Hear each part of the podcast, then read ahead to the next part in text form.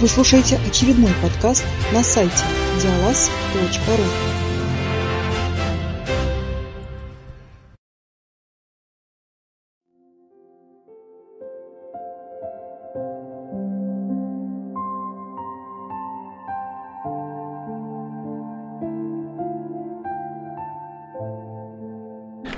Всем привет! Вы слушаете второй выпуск из серии обзоров Крил 2023, и сегодня я поделюсь впечатлениями от игры Амонимия. Автор Лука, платформа Instead 3. Ссылка, как всегда, в текстовой части обзора. В этот раз у нас не метапарсер, это классический квест на Instead, так что если вы используете специальные возможности и программы экранного доступа, то для того, чтобы поиграть, вам потребуется проигрыватель Play Instead. Скачать его актуальную третью версию можно у нас на сайте в разделе «Платформы». Поскольку игра взята не из репозитория, на всякий случай опишу ее установку. Скачайте архив э, по ссылке из описания.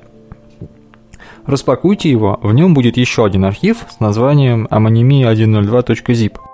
Распакуйте и его, и получившуюся папку положите в подпапку Games, которая находится в папке Play Instead. Есть и другой способ, и он, вообще-то говоря, штатный. Находясь в окне PlayStation, нажмите сочетание клавиш Ctrl-N, и в открывшемся окне проводника укажите архив с игрой, тот, который Amonimia 102 zip, после чего игра будет установлена. Игры на метапарсере устанавливаются, кстати, точно так же, так что вам ничто не мешает установить ту же «Америка приветствует вас» внутрь PlayStation и играть в свое удовольствие.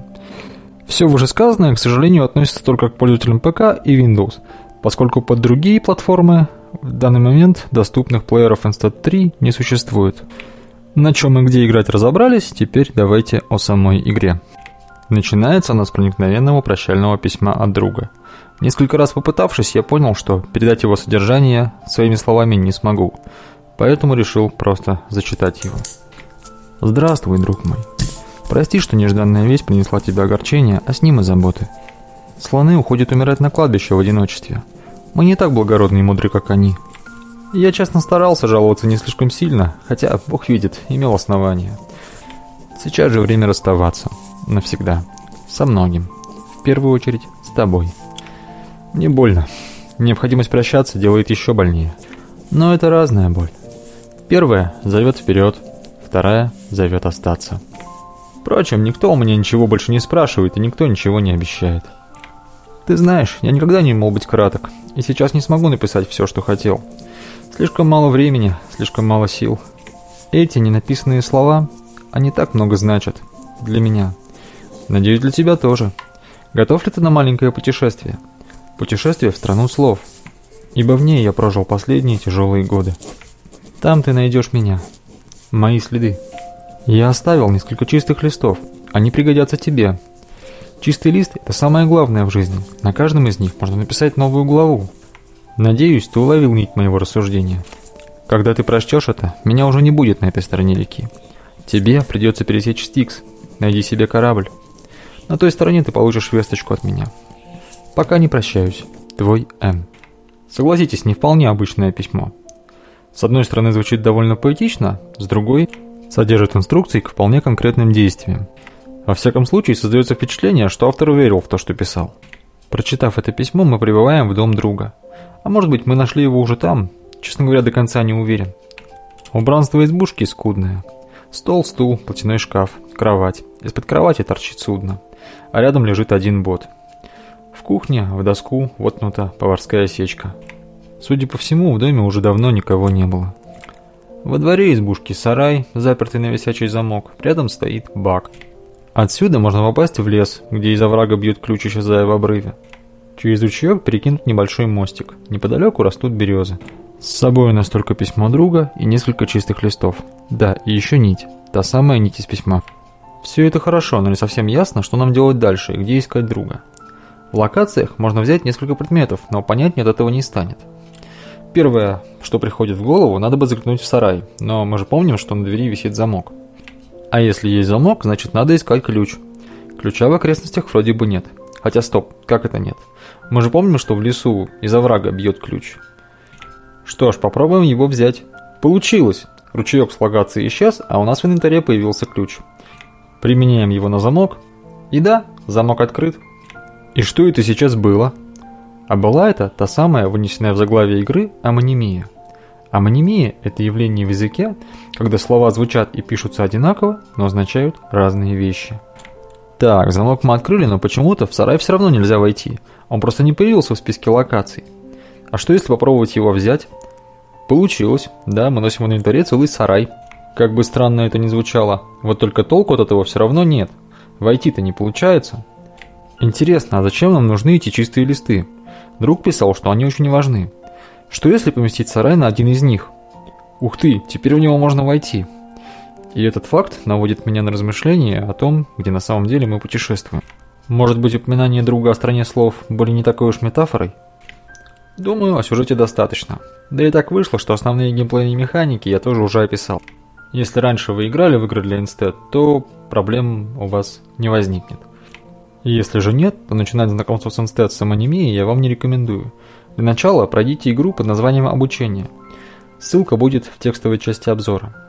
А потом возвращайтесь и наслаждайтесь амонимией. А я перехожу к своим впечатлениям. Игра понравилась мне практически во всех своих аспектах. Интригующая красивая завязка начала мое погружение в мир игры, а исследование окружения и решение головоломок затянуло без остатка. Головоломки в этой игре просто великолепные – Практически все они построены на явлении амонимии. По факту в игре всего три головоломки, которые делят игру на две главы и эпилог. Но поскольку они составные, на их решение уйдет довольно много времени. Но поверьте мне, это время пролетит практически незаметно. Как вы помните, первая задача героя – найти корабль, и найдете вы его достаточно быстро, если будете внимательны. Вот только корабль наш в не очень хорошем состоянии и требует доработки. Да и место, откуда предстоит отплывать, тоже придется поискать. В первой главе вам потребуется некоторое знание морской терминологии, поскольку нужно будет искать части корабля. Если вы не знаете двойного значения некоторых слов, то незазорно будет обратиться к словарю или гуглу. К игре вообще-то прилагается полное прохождение, но я вам очень не рекомендую заглядывать в него без крайней необходимости. Я сам сделал это за всю игру, кажется, раза три или четыре. И пару раз прям бил себя по лбу, потому что как, как же я, идиот, об этом не догадался. То чувство, когда ты вспоминаешь второе значение слова и понимаешь, так вот что на самом деле имелось в виду, оно ни с чем не сравнимо, так что Напрягите память, если не знаете, то возьмите словарь или залезьте в поисковик, но если вы уж не совсем в тупике, то не открывайте прохождение. Что касается недостатков, то хотелось бы начать не совсем с минуса, но с такого спорного момента. Достаточно сложно с первого взгляда понять механики. Впрочем, если вы прослушали этот обзор, то этот момент для вас, в общем-то, уже устранен. Хотя, с другой стороны, мне кажется, что я этим совершил преступление, так как постижение этих самых механик для меня было отдельным кайфом, которого я вас, выходит, лишил. Второй момент связан с частью головоломки первого акта, если точнее, то с рыбой. И дело не в том, что я не знал э, второго значения ее названия. Как раз таки знал, но просто не ожидал увидеть именно эту рыбу. Эм, более конкретно говорить не буду. Разработчик, если услышит мой обзор, поймет и так, а вы поймете, в общем, тоже, но когда пройдете игру. Иначе это будет спойлер, а их уже и так достаточно. Хотя я вот сейчас подумал, и, наверное, это все-таки моя придирка, нежели недостаток игры, поскольку другие предметы и логика истории достаточно прозрачно намекают нам на необходимые действия, так что догадаться можно. И третий недостаток, пожалуй, самый серьезный – это головоломка в эпилоге.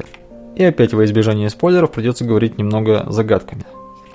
Во-первых, мне кажется не совсем логичным то состояние, в которое нужно привести находящиеся на локации предметы для завершения головоломки. Ситуацию усугубляет то, что предметы также можно привести в другое состояние, точнее сочетание состояний, которое вполне логично и, по идее, должно приводить к желаемому результату, но оно считается неверным. Во-вторых, однократно появляется новый тип действия, который ранее в игре нигде не применялся. Необходимость действовать предметом, а точнее явлением, ну, хотя здесь это довольно условные понятия, самим на себя.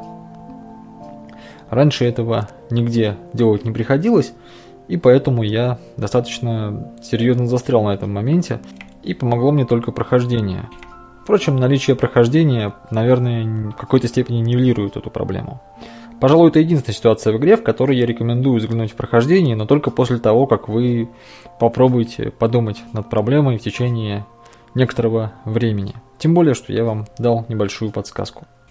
Подводя итоги, скажу, что игра, хотел сказать, отняла, но нет, подарила мне несколько часов замечательного геймплея, да еще поделилась светлым меланхоличным настроением. Если вам это близко, то игру рекомендую к прохождению. Удачи в путешествии по стране слов. На этом все. Всем приятной игры и до новых встреч.